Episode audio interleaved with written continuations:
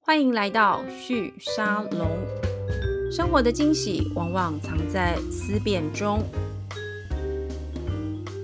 Hello，各位听众朋友们，大家好，欢迎光临旭沙龙，我是节目主持人张玉宁。今天呢，我们的呃来宾有两位，那一位是大家非常熟悉的，我最近经常邀请来到节目跟我们一起谈这个智慧工业发展或智慧制造发展的微软的智能工业云解决方案亚太区总经理叶怡君 Kathy，Kathy 先跟大家问个好好吗？呃，各位听众，大家好，我是 Cassie。好，那第二位是我们的重量级来宾， 是呃经济部的工业局局长吕振华吕局长。今天很高兴邀请局长来到我们的节目里面。局长先跟大家 say 个 hello。大家好，我是经济部工业局局长，我叫吕振华。好，呃，局长其实这两年挺忙的。我们上一次碰面应该是那时候，呃呃，除了去看卢伊莎的工厂之外，再前一次就是那时候你刚弄完这个口罩国家队，是的，是的，对，就是呃整个焦头烂额的一个一个状况。那呃，口罩国家队那时候做完之后，其实疫情到现在都还是在延续当中嘛。是但是我知道，其实局长这两年也忙着在呃推动更多新的跟这个所谓的智慧制造有关的这样子的一个呃产业的发展。那这两年你推了一个题目叫做这个 customer to manufacture，就是 C to M，是从客户。客户端、消费者端到这个制造端，是对，这个其实就是我们之前谈过的这个工业四点零这样子的一个概念哦。那我今天请局长跟 Kathy 一起来到我们的节目，一方面想要请局长跟我们介绍一下，呃，所谓的 C to M，您从这个工业局的角度来看，想要推的这个产业性的政策性的内容是什么？那我请 Kathy 一起来跟我们讨论，就是说在这个智慧化的过程里面，其实我们都蛮好奇的，就是呃，公部门跟私部门之间有什么样子的一种合作的模式、协作的模式，才能够让台湾的这个呃制造业可以在这样一个智慧化、数位化转型的过程当中，更顺畅的走出去，甚至能够达到一个升级的这样的一个效果。是对，那我我先请局长给我们介绍一下 C to M 好不好？虽然你其实，在其他媒体都有聊过了是，但你可以在 podcast podcast 上面更轻松地跟我们介绍一下。好啊，谢谢哈、谢谢玉嗯林。那因为在疫情的影响之下哈、其实各行各业的数位转型，其实包括每个人的工作形态都不一样。嗯啊，比如说我们可能有些时候必须 work from home，是那学生呢有时候必须 study from home。是啊所以呢，其实很多新的科技在这段时间呢，其实促使了这个厂商去想说，怎么用新的方式把这些呃科技导入，让它的制造能够更加的有效率。是那除了这个之外呢，我们其实过去的产业的形态比较愿意帮这个国际的品牌厂商去做代工，对然后做很有效率的去制造。可是我们要发展高阶制造中心的过程当中，就会发现说，诶，那。要往高阶化的时候，除了我要导入物联网，我要让它的工业四点零发挥的更加极致之外，那我们要不要对于客户有更多的了解？是哦，那有客户有更多的了解，其实也有一些案例已经呃厂商做的相当不错了。哈、譬如说我们过去在这个 server 的这个品项当中呢，其实呃都会接受国际品牌订单，然后他可能不一定下到我这边，但是我可以帮客户做出他想要的这些呃 server 的这个组合哈。对那像伟影他就提一个所谓的 ODM Direct。对嗯就不是只有 ODM 而已，而且它是直接，它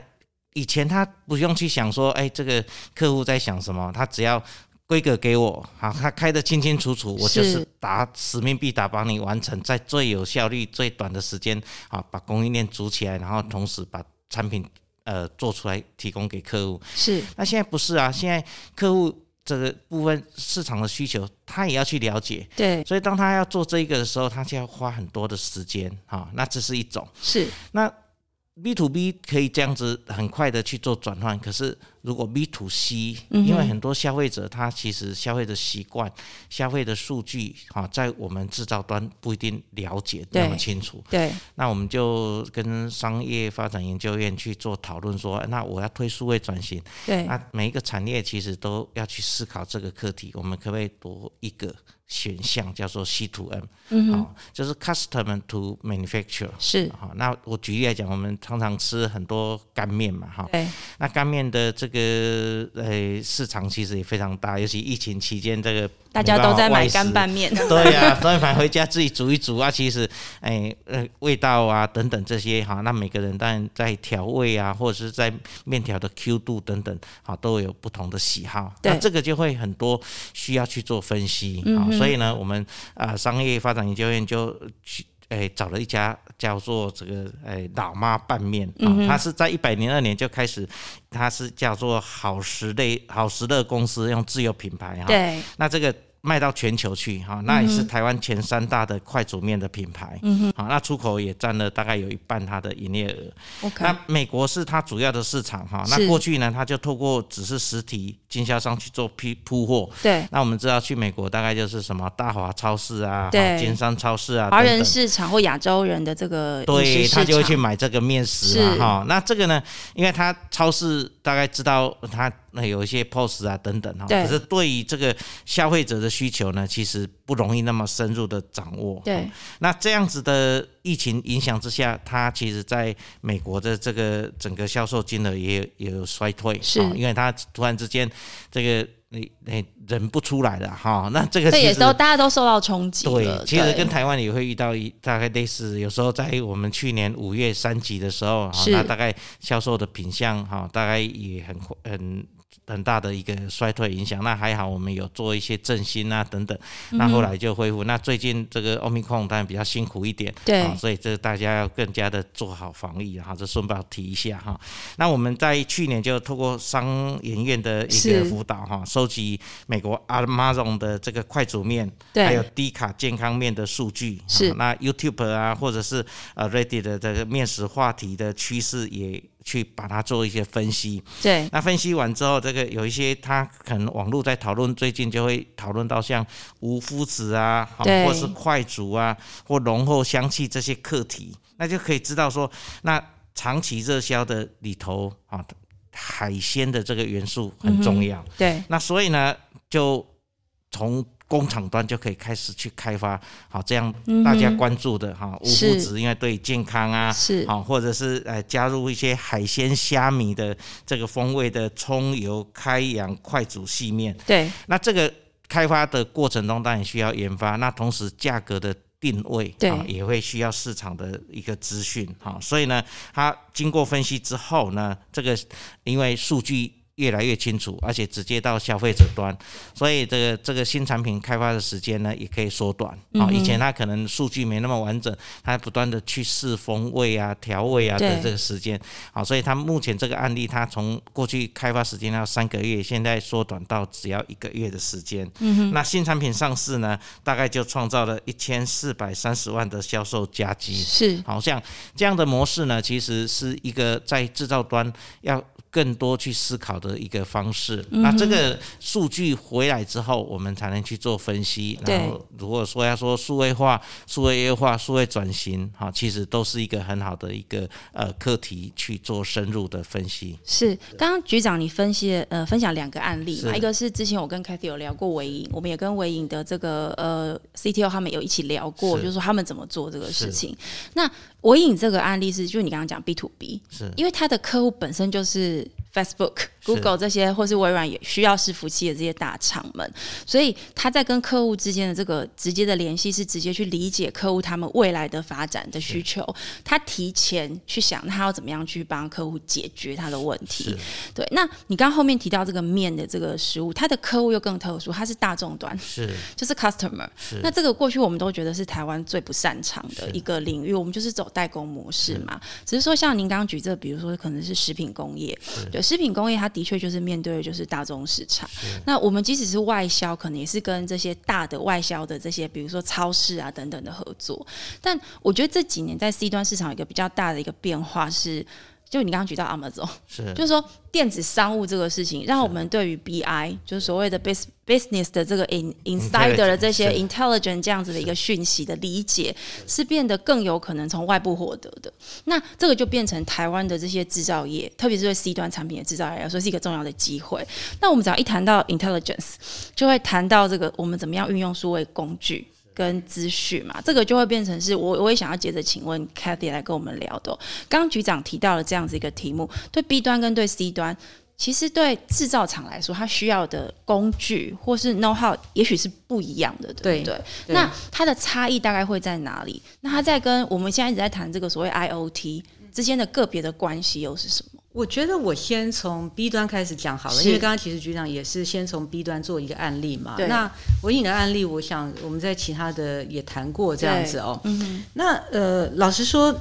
呃，其实，在 B 端现在已经延伸到不是只有你跟你的终端客户之间的关讯系息的透通，是或者是资料的整合。对，在 B to B 来讲的话，事实上我们现在我们一一直在讲说供应链的断裂。对，那事实上，你看哈、全球呃各个产业，大家怎么样去看待这个供应链的断裂，或者是比如说比较直接来讲，晶片短缺的问题。对，所以呃，现在比较大的题目就是在讲，不是只有你跟你的终端客户，是因为比如说做车子还它其实是 B to C，对，可是它是 B to B to B to B to C，最后才是 to C，中间有非常所以中间有非常长的多一片的这个 supplier 在里面这样子哦。那所以现在大家在看的就是说，你资料的整合来讲的话，其实嗯是供应链的资料的所谓的呃协同合作，我嗯们叫做 data collaboration。对 OK，对，所以现在有一个，其实我们在看有一个呃蛮新的名词叫做 data space。那嗯哦事实上，现在国际也组成了一个叫做 International Data Space 的 Association。是就是在在谈说，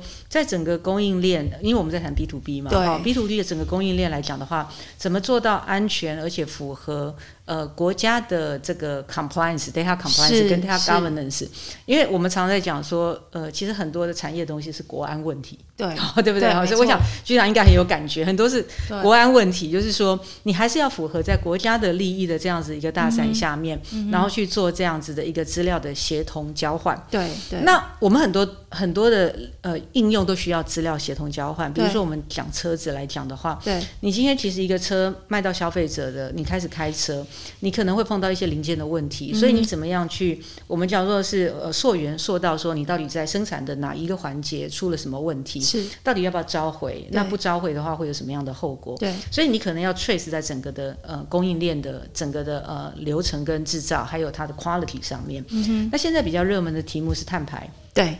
碳排，那特别是大家其实都要要求要在 ESG report 上面去揭露接下来碳要排，征碳税的问题，对，又要揭侦探税对的问题，所以一些东西牵扯到钱上面，大家就会开始很认真的去看，而且不是只有在生产过程中你会有碳排，那嗯对现在大家要看的是所谓的 scope 三，就是是你的供应链是那个其实是一个更大的题目，嗯所以我相信，其实台湾的厂商现在面临开始面临到一个蛮大的压力，就是说他的他的客户开始，因为客户也要去看他的供应商，对他要去看 Scope 三，所以对我们台湾如果作为一个上游的供应链来讲的话，你也必须要被去揭露，或符者是去合这样的对标准，对，所以其实现在在看到说所谓的资料的整合跟协同合作的需求是非常非常高的。嗯所以回到玉宁刚才讲，就是说 B to B，我觉得接下来其实大家其实要去面对的议题是说，嗯你跟你的呃 business partner 之间的这个资料的协同跟交换对，嗯怎么样可以做到更有效率？更安全，对然后符合国际规范。是好、这个是是现在我觉得大家看到，就是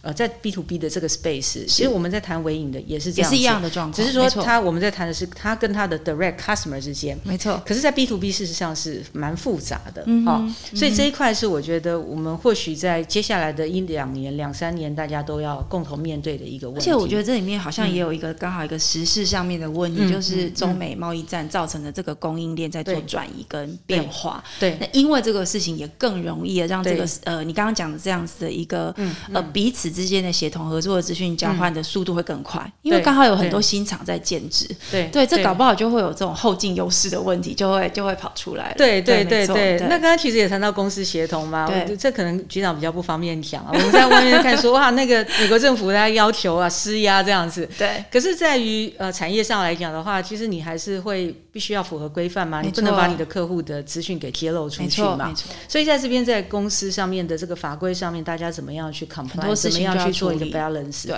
这个我觉得都是一个其实呃蛮需要去看待的一个议题。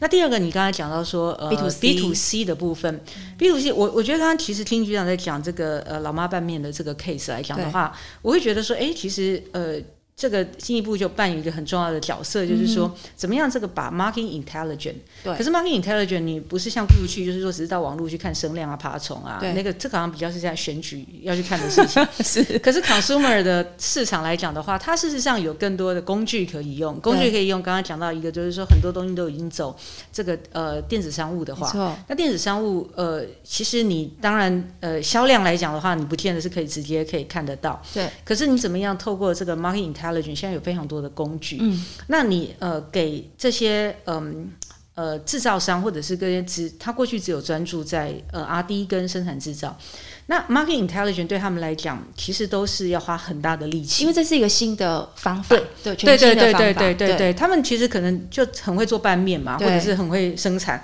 对可是你今天叫他去去做这些什么网络声量或者是这种分析，对他们可能不见有这个 know how，所没以错我觉得现在其实如果让呃这些厂商提供给这样的资源给他们，对那我觉得是带他们进来，因为他没错最后其没错实那个还是 BI 的东西，还是要变成是他的自己的公司里面，其实他要去 build up 起来的对这样子的一个能所以力。前期可能现在有点是引导的角色，对政府在这边是一个比对较引导的一个对协助的角对色，对对对对对对，那 B to C，我觉得我想要说，试着比如说从一个大的市场来看，比如是说我们现在常常在讲，这可能跟农委会比较有关系， 就在讲说哇，高丽菜什么，对大家又生产过剩，对然后什么东西又生产过剩，或者是呃什么世家因为因为什么关系，对不对？对然后就大家一窝蜂去看这个。我倒是觉得比较是可以从大市场的角度，政府其实在把这个 market intelligence。事实上是可以来做这个供需的调配，没错，供需的调配，可能我觉得是一个大家其实对整个市场的发展都会有更有帮助的这是样子。是。呃，局长听完有没有觉得肩头很重？压力越来越大。刚刚这个 Casey 在聊的这样子的一个做法，我相信这里面一定会有很多的是公部门跟私部门的角色。比如说，刚刚前面已经有提到了这个 B to C 的部分，一开始当这些呃比较我们说以呃 C 端 customer 就消费者市场为主的这些制造厂，它可能原本的生产流程里面不需要去做这样的讯息的分析，marketing 端的这样的分析。那工业局邀请商发院进来，我想就是某个程度是要做一个前前期引导的角色。但后面要怎么样让这些厂商自己 own 这样的能力，我想会是一个课题。那另外一个前面在更更提到的这个 B to B 的部分，有一个这个全球的供应链之间的这个讯息接通，这个也是需要带领厂商进入的。那从呃局长的观点，你你怎么看工业局或者说政府？在这个过程里面的适当角色是什么？因为我知道你自从做完口罩国家队之后，大家都想要叫国家出来做国家队，但这个不一定是最有效率的做法。可不可以跟我们分享一下你目前的观察？我觉得政府的角色哈，其实因为创新还是要到民间去了哈，是就是商业的模式怎么去做这个。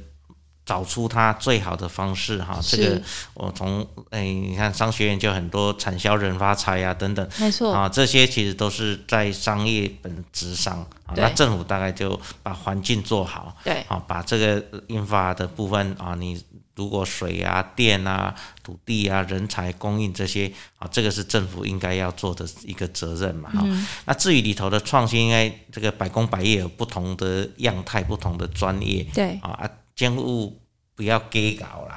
啊，因为那个你要去介入的时候，其实反而会很多不效率。对，啊啊！但是当遇到像两年前的疫情的时候啊，这个是不得不介入啊。我们因为因介为入当时有这个是资源上的匮乏是跟是短是缺嘛是，嗯因为大家都觉得这个戴口罩，在这个十几年前的 SARS 的时候是很需要的。没错，好、所以呢，我们限制了口罩出国出口，啊、嗯就是让它只要是税口罩的税号就是不能出去，对，然后我们自己在国内自己把这个生产口罩所需要的人机料法把它备齐，对，要有对，嗯人，要有机器，要有材料，还要环境的部分，好，那这个要去做搭配，对啊，所以这样做完之后呢，哎、我那个时间点，我中中华民国最多口罩机器是工业局，我们买了九十二台的口罩机器，是，啊，没日没夜的做那。哎，其实国人才是我们的素养，在那个时候呈现是最好的一个素养，就是大家还是去排队哈，虽嗯对然买不到会紧张，对然后那要上班要上学没办法买，要找对阿公阿妈帮你用那个你的健保健卡保去卡买去。买，我们 现在都还记得这对，件所以事情。排队是的时候也非常的有秩序，嗯好、哼所以这个每个人能够在那个时间点对，就是照这个时 tempo 来做哈、我想社会也是还能够这个安定下来嗯哈、所以这个是口罩，那这个口罩的时机是很特殊的，刚好我们也办法做机器，我们对要办法做材料，然后去找人，然后国军也进来都帮忙包哈，这是对天时地利人和一起对嗯完成。那当然，大家会对政府期待是非常高说啊，那政府是要万能，好，可是往往政府也不太可能万能，哈是因为它万能的时候，其实就很不效率，对啊就会变成国家资本主义，或者是甚至这个在这个各项的部分去特别要有点像计划经济的味道对，在了。那这对，个就其实我们越走往民主的时候呢，大概计划经济的想法，啊，心中就想要这个大有为政府，可是最好政府都不要来管我，是啊因为这个其实小而美有时候也是一个好处，所以就要需要折嗯中。那因此我们在推这个数数位转型，或是推 C to M 这样的一个 model 哈、对，就是希望说有一个 benchmark 的 model 哈、让大家嗯知道说这个是可行的。对，那这个如果 workable 啊，比如说喇嘛拌面，这个其实是一个案例。对那，其实我们上次谈的那个卢伊莎，，对，他其实连 business intelligence 他都自己做没错，啊、没所以呢，错，他自己做之后，他知道每一店的销路，对那，这个对他来讲，也有也是知道说，哎，我的配餐，我的这个不同的时间点，那怎么去做更好、有效率的一个对，因为管理？鲁伊莎是在这样的呃，就是他自己去建他自己的 BIC 是系统之后，他就做了他自己的中央工厂。是对，然后中央的这个食物的配送各方面是他都可以做，而且我不知道局长你最近有没有听说他们要开健身房？ 对，就是我在想，这也跟他们过去这个很多的这个连锁的这个经验有关是啊的。那当然跟创办人自己本身是很喜欢健身的人是有相是关是的。是因为那个黄先生是还真的是对他嘿，他真的非常喜欢健身。不过我我这我提这个例子是要说，就是刚刚局长有提到这个创意或创新或市场的机会，在民间这个事情是应该讲说，市场会告诉这些呃经营者，是他可以往哪里走，是对不对？可是在这个过程里面，我们还是会看到，就是为什么台湾社会会对政府有一些很。很高的期待，有点像刚刚 Kathy 讲的，你你导入数据这个事情，不见得每个人都会。像卢伊莎这个黄董，他自己本身很年轻，而且他又对这个数据的东西有一点一定的成绩程程度的熟悉，是然后他很快就找到方式去引入嘛。是对，可是我知道你一定常接触一些比较传统的制造业，或甚至是隐形冠军们， 是他们原本的这个经营方式可能是很好做的，但是面临刚刚 Kitty 讲到了这样子一个强大的压力，他他终究会有一个不知道怎么跨出第一步的这样的一个困境在。工业局的这个角色在这边怎么去判断？是啊是用呃产业的优势来判断，还是说用用怎么样的方式来跟这个企业合作呢？我们是这样子的嗯哈，就是做事情还是要因势利导哈，对才能够做出最好的效果哈。那对嗯我们可以做是事半功倍哈。那如果硬要去推的时候，就有对时候是事倍功 半，哈就是说你你其实不是顺势而为嘛。对那那这个对于这个台湾的这些百工百业要啊怎么去推，其实我们也是诶、在做中学了哈。对不过我们学了一些经验，就是说。你有些东西是要透过知识扩散，对啊就是对像呃，比如说这个 K 西有时候也常常会帮我们讲工业四点零，啊对更对多嗯人对知道啊。但知道的时候，其实这个有一点像知本来就不易嗯啊，行更难，对啊、 那等到你知易了之后，行还是蛮难的。为什么？对因为叫你要掏钱出来。对啊那老板就会说说，哦，有的老板就跟我说，有啊有啊，你那些那个做要做数位转型，都跟我说都可以节省很多成本，对可是呢，年底一算。成本好像也没有减也没有少真的减那因么为要快。投入到 ICT 去嘛，哈，对它可对对以对减掉工序，减掉的，但是你要建系统嘛，对好但是他虽然嘴巴这样讲，可是会跟你这样讲的，其实这些老板都很聪明，嗯好、为什么？因为他觉得这个对他是有帮助的，对虽然他看起来今年是嗯那个 net 没有减很多哼，嘛，哈对，可是三年五年后，因为他跑在前面就嘛，他需要时间，对，对他他需要他这个时间系统已经建立越来越成熟了，别人还没有开始建立啊，对，所以呢，他现在在这个第一年可能很辛苦，嗯而第二年呢，他就慢慢会开始有一些甜美的一些果实可以摘采，对然后等到五年之后呢，他站好根基，嗯他就会走到 lead 点对啊。这个也是为什么我们。像台积电，你对看三十年前它方水，对我我们毕业的时候，它跟联电也是这样两个在哎竞争争嘛然后对晶圆双雄嘛哈，对那全世界那么多半导体厂，那慢慢它因为不断的把这些技术做深化，对然后导入它它数位转型走当然是更快嘛。以前那个作业员要到无尘室去嘛，现在对其实作业员在远端其实是可以看机台，有对状况的时候才进去嘛。哈对，所以类似这样的一个发展，不同行业有不同的这个进程。对，好，那我觉得其实我们经济部或者是政府部门可对以做的就是，知识扩散完之后，那有些案例对，可以让其他厂商来参考。嗯那哼这个案例就是各行各业，纺织业有纺织业的就案用例，模仿食的品方式，有可以食品的案例。是，好，那以前我们称为说由模仿到创新，对，这个也是一种创新的模是式。是是啊，，那有以前说，哎、台湾都是快速追随者，可是我们也快速追随者做到像方嘴可以做到世界第一，没啊。错，对，所以呢，这过程中其实有一些前人的经验是可以参考，嗯哼那很多在网络时代是没有可以参考的。对，啊因那为怎是么办全新的那状就况，全新就要自，当然就要更多的去收集呃各个呃类似你的根基要稳嘛哈，对所以你才能找出新的创新的做法。对，啊啊，我觉得像 K C 刚刚讲，如果要从供应链的这个溯源来看，对，不止在汽车业啊，其实刚卢伊莎那个案例也是啊，因为他还跟我说，除了做 BI，除了做这个呃供应链串流，还有一个好处就是，是，因为食药署要他们要做这个所有的食材都是要做追溯，所是，以有所谓的非登不可，非追不可。是，那如果他五十家、一百家啊，他 Excel 弄一弄还可以。对，可是等到他五百家，以上的哦，时那就候，没办法，所以它的 BI 还有它的这些供应链串流的数据，刚好直接就做抛转，嗯哼，啊，直接抛转，这个人力就少掉很多，没而且错，这个你看汽车这个零件，每一个供应链要做串流，对我，食品呢里头不同的成分，它当然也可以去做追溯，是啊、，所以是科技的部分是可以来帮忙啊，这样的对老板可能三四十年前他白手起家，对哦，就一路做完，他觉得那时候数据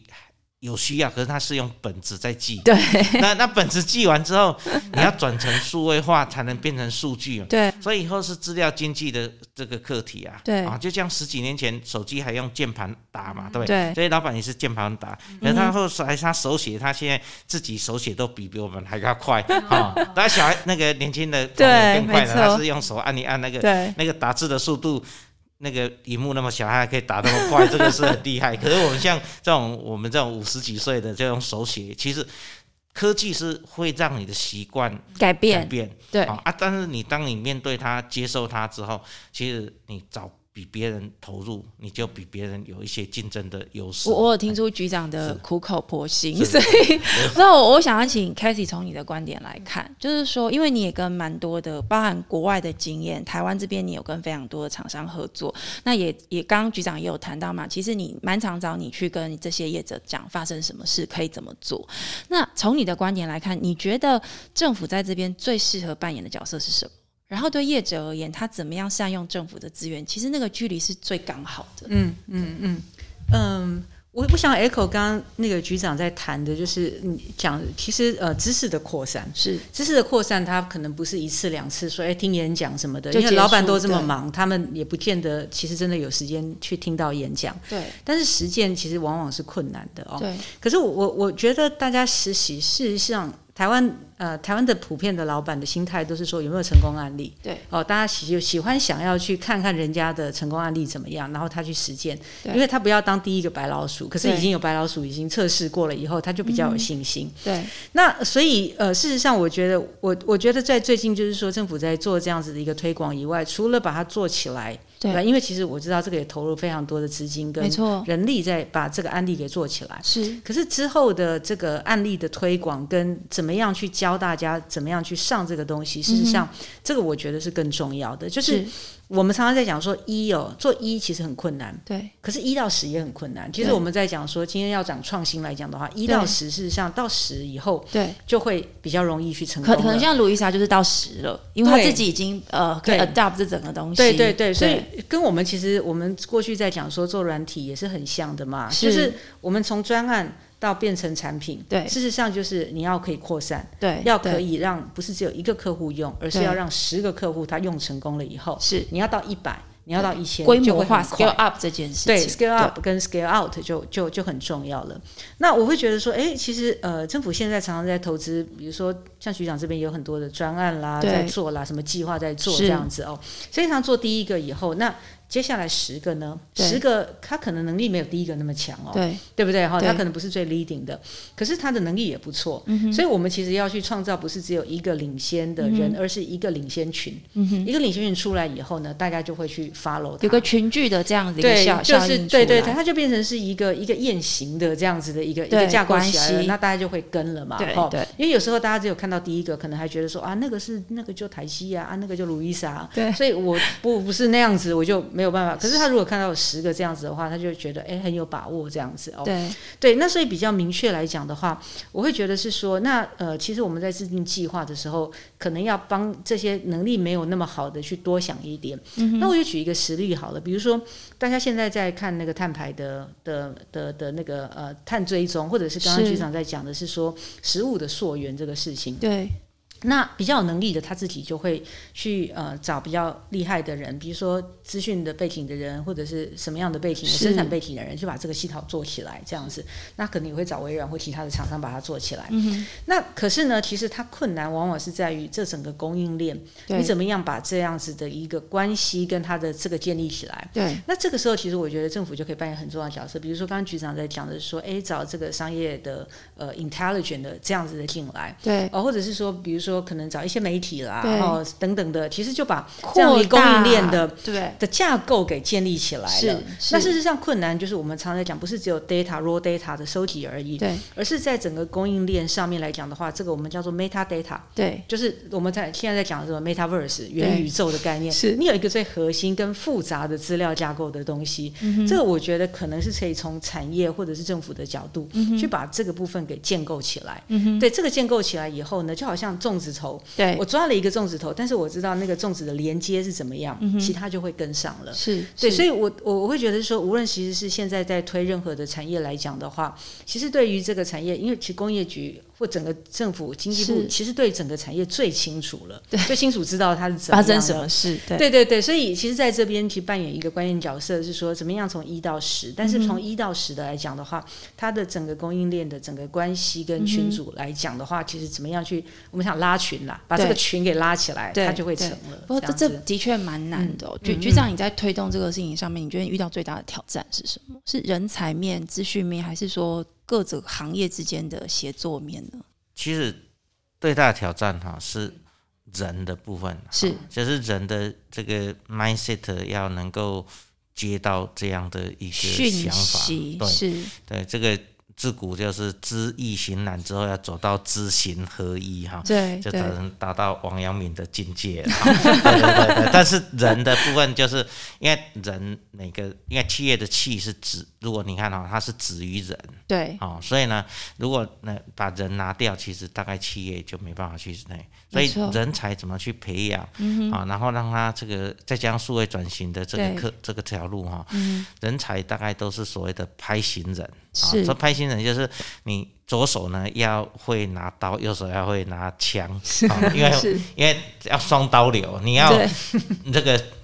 主要的那个 domain knowledge，你要很会做鞋子，你对还会做很做螺丝螺帽，对 但是呢，你又要懂资讯，对啊，这个又又有点这难的确困难度很高。对啊，但是因为现在好处是，现在三二十几岁、三十几岁哈，嗯四十几，我那五十几岁的就比较没有那么好处 哈。但是二三十岁的这个是 IT 的这个环境，对，他生成长的过程之中是很会去使用这些 IT，所以导入你所以觉得会在这所一以代身这一上，代的这个新青壮年的这一段期间嗯哈、他很容易去找到他要的资讯，是而且啊这个 ICT 的接受度是远比我们这种五五五年级、六五年级生或四年级生是哈是容易多了哈。对那当然我们自己像以我刚好也学 engineer，所以基本上导入还算也还熟悉一小部分，是但是也只要肯愿意学哈，其实四年级、五年级生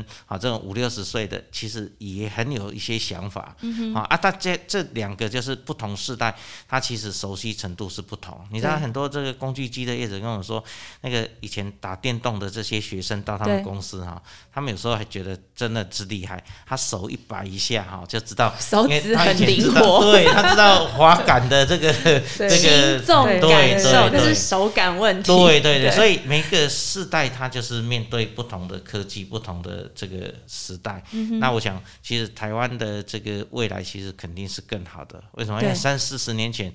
大家努力偏手知足，把台湾变得比较能够跟国际这个已开发国家是大概可以等同。这个相并驾齐驱的情况之下，嗯我们在这样的基础上，如果能够导入更开放的环境，对更多元的社会，其实这样的创新的能耐，其实是可以对国家好，其实是可以帮忙很不过多。其实这个创新跟开放，我觉得也跟台湾的这个产业市场有一个特质有关，因为台湾是一个以外销为主是的这样子的一个市场，特别是是制造业。刚刚局长也有谈到，代工其实就是我们看重的是出口能量。是对，我我们从最早最早那时候七八零年代，我们从加工出口区是的结构，就是看准外销市场嘛，是把台湾的人力当成一个重要红利。但其实我我仔细想一想，其实现在台湾还是。我我们只是说，我们那个所谓的人呃红利，人的这个红利是，呃不是劳动而已了，是是人的脑袋。因为是台湾培养非常多的这个 engineer 嘛，是在这个呃 CS computer science 方面，这几年也投入蛮多的资源在培育人才的。那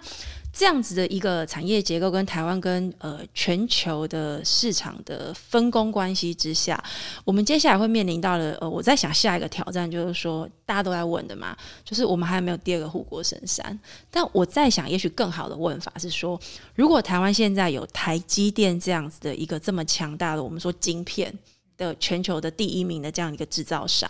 而且它领先的地位还不低，很多它的很多的竞争对手要赶上它还不那么容易。但因为晶片它其实就是呃一个元件，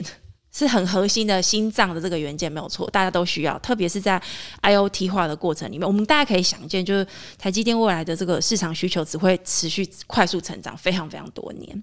但因为它只是一个小元件，所以它一定有整个供应链的这个这个问题存在嘛。我我们怎么样透过这样子的一个出口市场的这样一个市场特质、产业特质，加上我们有台积电晶片的这样的一个呃，我们说技术优势、产业的优势，怎么样在这个抱团打群架的这个事情上面，未来可以怎么样做更好？比如说，我知道工具机产业，刚刚局长提到的，也是台湾一个蛮厉害的一个产业，有非常多隐形冠军在这里面嘛。那当他在这个数位化的过程里面，我们就要去思考说，那下一步应该要怎么走？刚刚 k a t h y 提到这个雁行。这个概念其实我觉得也有一点点相关，就是说，除了同一个，比如说好做拌面的，很多家拌面都很厉害，这是一种做法；另外一个是拌面的前后上下相关的这个上下，拌面可能不是一个非常好的一个例子啊，因为它的这个产业链相对简单一点点。可是我们还有更多，像比如说接下来全球会很重要的这个电动车。这个行业，台湾在里面也有一些角色在。那呃，等一等，我请 Kathy 来跟我们聊一下，在这个抱团的过程里面，你刚刚有提到一个东西，我觉得蛮关键的，就是呃，产业跟企业之间，它必须要有更多的这个讯息的交换。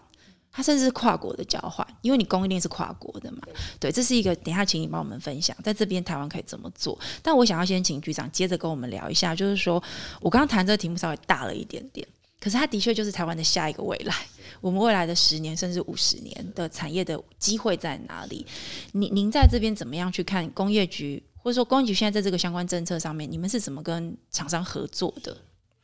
我们是这样子的嗯哈，因为每一个时代就选出来的总统都会有一些对他产业的一些期许，是他就会落实到行政院里头的，比如说以前的五加二产业创新啊，对或对是现对在六大核心呃这个关键产业的一个对推动。那这个核心的重点呢选择哈，大概其实因为它会与时俱进，对啊、那我们大家民众也熟悉说，哎，现在半导体这个是呃镇国之宝哈，对我们说叫护国神山哈对，但是其实台湾也不是只有这个半半导体体而已啊对哈。我们刚这个玉宁特别提到的，我们有很多的隐形冠军，对所以我们这几年也努力的去推动说，那在这个大政策下，五加二产业创新里头，或者是六大核心里头，我们去发掘更多的隐形冠军、嗯啊。那些隐形冠军，它就是在某个技术上面会有它的特色，对啊，那我们一样也是要去做评选嘛，哈，是所以我们大概每年都会十到十二家类似这种所谓的卓越中间企业，对然后会找行政院的院长或副院长来做对嗯颁奖。那另外五六十家的这个是要有潜力的，嗯好、你因为你要把它，它如果用金字塔的角结构来看的话，对不是每一个都顶尖，可是它有一天它会变成顶尖有，而且机它会现的在有在努潜力力做的，对。对所以这个我们就给他做特别的一个协助，是啊、所以类似这样的一个 model 呢，其实是台湾在这个产业发展里头很重要的一个生命力，嗯哼，啊、因为它去扎根它的基础技术，对因为它只是做一个螺帽，对可是它这个螺帽如果做到很精密的，对啊比如说台中有一家叫银喜，是，它是做这个精密螺帽，对也看起来不怎么起眼，可是你把它想，它是要锁什么呢？它锁工具机的主轴，哦，好，最啊那工重具要机的主位轴置，因为要去去加工嘛，哈，对那你加工的精度不能飘了，所以这个对螺帽要锁得很紧。 对啊，所以呢，它就有它的特色。它不只在螺帽这样子而已，它嗯其实螺帽的那个本本体上面，它还会去做加工，然嗯后加入一些啊、这个这个紧固的这个这个件，好，然后让对嗯它锁的时候能够更紧。啊所以类似这样的一个。关键零组件把它做深，这个也对是一个一个方式。对那当然，对于未来性的产业哈，就是选择就有不同时代哈，所以现在比如说五 G 哈，虽然大家这个呃已经都用的很多五 G，不过它还是 telecom 的世界。对那我们也去推所谓的 ORAN 哈，就是对一样，台湾要能够厉害的就是 open 的这个角度。对啊，那刚玉林他就特别提到电动车的部分哈对，除了红海的 MH 这样的 model 之外，对其实你不，这个是四轮的，那我们两轮的 GoGoRo 其实它也找出它这个成长的一个 model 啊、嗯就是说它其实在这个电源管理啊，或者是它就把自己，它根本不把它当成是摩托车啦，啊、它就是一个 IT 的角度去思考说，哎，我这个是在能源管理，我在电池的部分，我用租赁的方式，那我在制造的时候，我找台湾最好的这些零组件的厂商来做出来它的这个不同系列。嗯好，那有其他的油车系统，它可能也会去吸引他说来加入它的 camp 啊，嗯比如说洪家腾啊，啊，它所谓的 PVGN 这这个 camp。那另外一个光阳他自己等于。这个柯世峰柯董事长他也是希望能够在电动车上面去做努力对啊，没错，那所以这几个课题就是电动化还会遇到去年开始的 COP26 哈，大家对觉得说近零碳排运具啊，这个也是一个很没重要的错课题。对那运具里头，呃，其实刚刚有提到说我们要去溯源啊等等，那这些中小企业，我们如果用抱团的角度来看哈，对其实我们。去年也是跟工业总会去谈所谓的大带小、啊嗯为什么？因为大的部分呢，它当然因为钢铁、水泥、石化、纺织、造纸等等这些，对，它耗能是比较大没嘛。有哈错，那我们里头的领导厂商，他因为也要做国际的生意，就要对以身作则。对那小中小企业他不知道怎么做怎么办？那就大企业先示范啊、因为他、他自己资源也比较多，嗯对啊，他去符合所谓的碳盘查跟碳足迹，对啊，那这些符合 ISO 的规范，它也能够逐项去做做这个，哎，这这已经不是法尊的问题，就是你要符合 ISO 的这个标准， 对，这个是标对准化的问对，题，所以呢，品质你知道的高盘度查问跟足迹，题现在很是多中小企业也没有很清楚，是其实盘查有一点就是刚刚讲有范畴一、范畴二、范畴三嘛，哈对但是盘查就是你用了多少电，所以是有一有像一整年下来，然后你用电，譬如说在台湾，因为我们能源的占比不同，所以对有一个这个环保署有一个系数，对所以呢，你用了多少电乘以那个系数，那你就是你对这个用电的碳排。对，那这个是一整年的盘查，嗯好、所以我们现在也觉得说，很多中小企业除了大带小让它有啊 benchmark 之外，对那他自己要能够试算、好这他自些己这个碳排了多少，对啊啊，所以。刚刚讲知识扩散很重要，还要一些工具。对好所以我们有一些简易的 A P P，说不定在第一季我们的开发完成之后，就可以给中小今企业年去的做使用。第一啊，季他可以是先，他就不用那个一开始就要跑去找顾问公司，要花个十来万去做碳盘嗯我我查。猜这个就是现在对很对多对，业这者个会蛮有，用的，对啊对不对？就先是让他有一个裹足不先前对对，先像我们去体检，第嗯一关叫你做什么？身高体重。对没错所以你先哦最称简单的对对对 对对对对对，那那对个对反正就，但是认证，因为你要去做减碳，还是要第三方认证，哦是好所以最终是还是要走认证。可对嗯是你可以先大概有个谱嘛，那你才知道说我的减碳是什么。但是对这个更重要就是我们的数据化，对就是说你要逐年去记录对啊，你你自己称体重有没有？有没有减到你要的正重量是要有的是每天称，嗯是有的是每周称是，好啊，所以那盘查就是每年的去盘查一次，是那足迹就是回到产品啊，足迹就是每一个产品它有它的碳足迹对啊。啊，当然这个就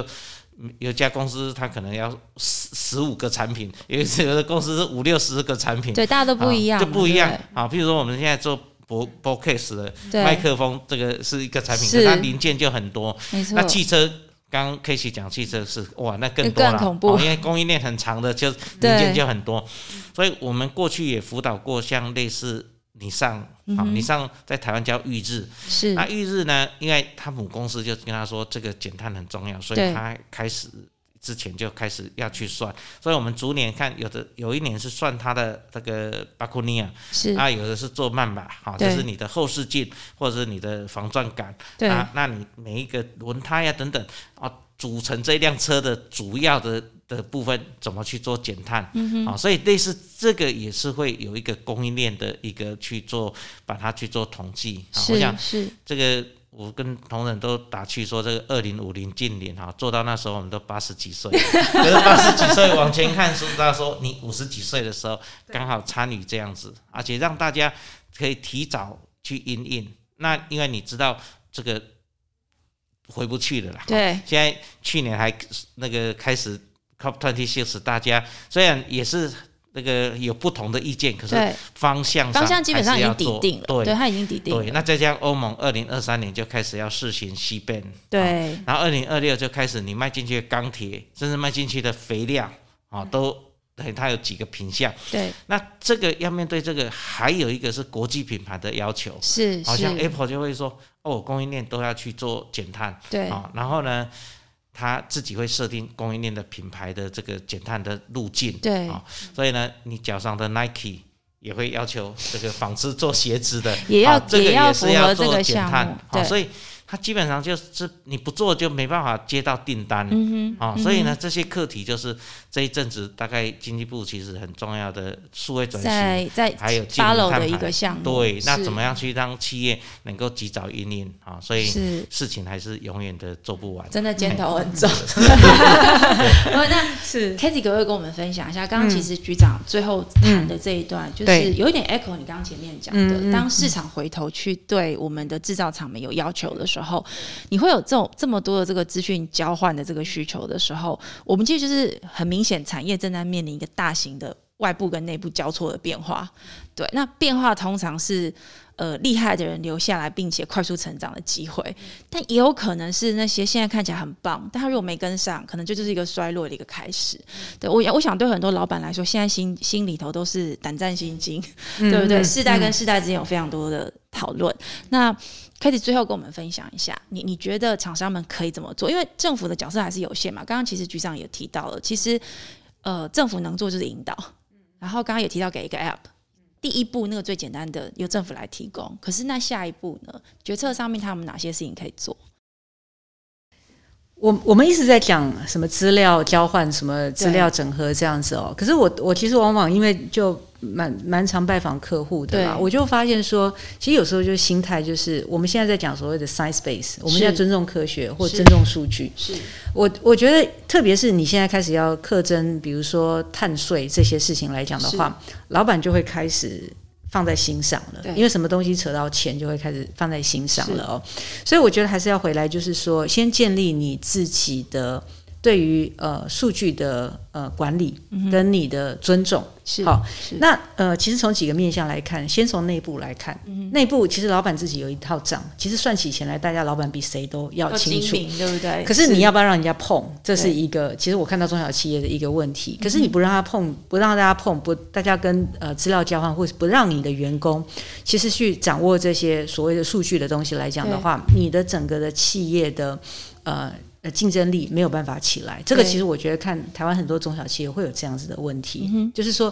你资料的头痛呃头痛呃通透性跟资料的管理的对，这样子的一个呃架构要它先是一个起来。透明化的一个文化透明化养成的，的其实过程讲是白一点，就是现在在讲企业治理、公公司治理的事情，这样子对哦。对所以尊重数据，这个是我们一直在谈的。对嗯那尊重数据，其实你要建立一套系统去管理它，然后要让你的员工跟你的核心的这样子的一个，比如说供应商是嗯或者是你的客户，怎么样去 access 它。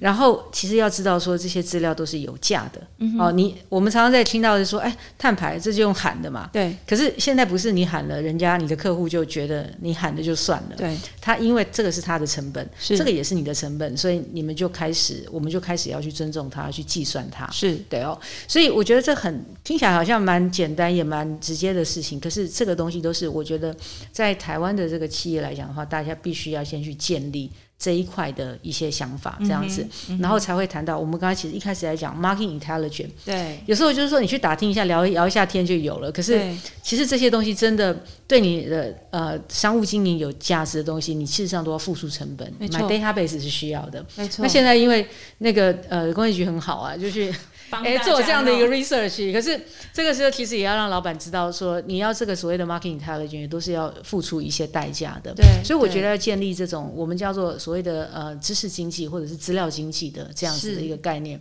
这个是我觉得从从在 mindset 来讲的话，是现在的经营者，我认为事实上要最最要最重要、的最重要、对台湾、对台湾，是因为是我觉得在国外，其实大家好像普遍这个部分都比较好。是那说呃，再说白一点，就是说，其实对 IP 的尊重，是因为软体 IP、data 这些东西，在我们过去的代工跟硬体思维上来讲的话，是比较被忽略的。对，没有可是在错现在，这个东西很重要，是因为如果你这个的基本架构跟概念没有建立起来的话，嗯事实上我觉得很多东西老板不会觉得那有价值，可是对嗯事实上全世界都觉得这个是有价值的东西了。是，谢谢 Kathy 跟局长。我刚刚其实，在听你们两个聊的时候，我就觉得好像媒体有一个角色在， 因为刚刚你们都提到，就知识的这个传播以及理解这个事情是很重要。那最后 Kathy 提到的这个，我觉得那是一个文化，就是说，特别是呃。供应链的变化，它其实不是说我们跟全球市场的关系变短了，或是不见了，或隔阂变多了，其实不是，完全相反。我我这这一年听下来，其实完全相反的是，我们有更多的工具，是你的客户或者是国际市场会要求你。必须要跟它更更连接在一起，一旦更连接就更通透、更透明。我我我的确，我的确也认为这样听下来，因为刚刚其实局长一直在点头哦、就是说文化老板们他怎么样去面对这样的一个新形态的国际市场，我觉得这事情是蛮困难的。那我觉得媒体在这边可能有个角色，就是可能要说更多这个故事。对你，你越把这些案例的故事说的越清楚，这个所谓的，我觉得这就叫知识型的制造。这的个故事，对不对对？这样的故事跟案例说的越多，我相信也会让大家可以有更多的可以去比较或思考，回头去想，那我可以怎么做的这个可能性。对，所以那我我今天很谢谢 Kathy，也谢谢局长，就是百忙中中抽时间来跟我们聊哦。那或许之后我们也可以邀请局长。再多跟我们分享更多台湾的这些很杰出的这些经营者们，他们怎么样引入知识、引入数据，开始用智慧化的方式，或有知识知识型的方式来呃做他们的制造的这些故事，我相信都非常精彩。对，这个在台湾这块土地上面做创新的这些企业家哈，真的是都非常非常令人敬佩，是而且他。穷其一生哈，就是是把他这家公司把它经营的非常好，经过对三四十年，甚至有时候五六十年是两代，然后没一错百年是三代，没有错啊一代一代的传承，然后嗯把这个。这个对这块土地的热爱呢，放到他的事业当中。啊我想这个很多故事啦。如果这个玉林这个哎能够继续多是发掘一些这种我们在地的这些创新的一个做法嗯哈、我想更多人可以去做 benchmark 来做学习。是哎，好，谢谢局长，谢谢那也谢谢 Kathy 今天来到我们的节目里面，那就呃，请大家期待我们旭沙龙接下来会安排更多的这样子的呃制造业者的故事，呃，来跟大家分享，看看台湾这块土地上面有哪些人正在努力的为他们自己的嗯事业，其实也是在为台湾的下一代呃发展，呃，我们有更好的未来。谢谢局长，谢谢 Kathy，哎谢谢，谢谢，拜拜拜拜拜拜。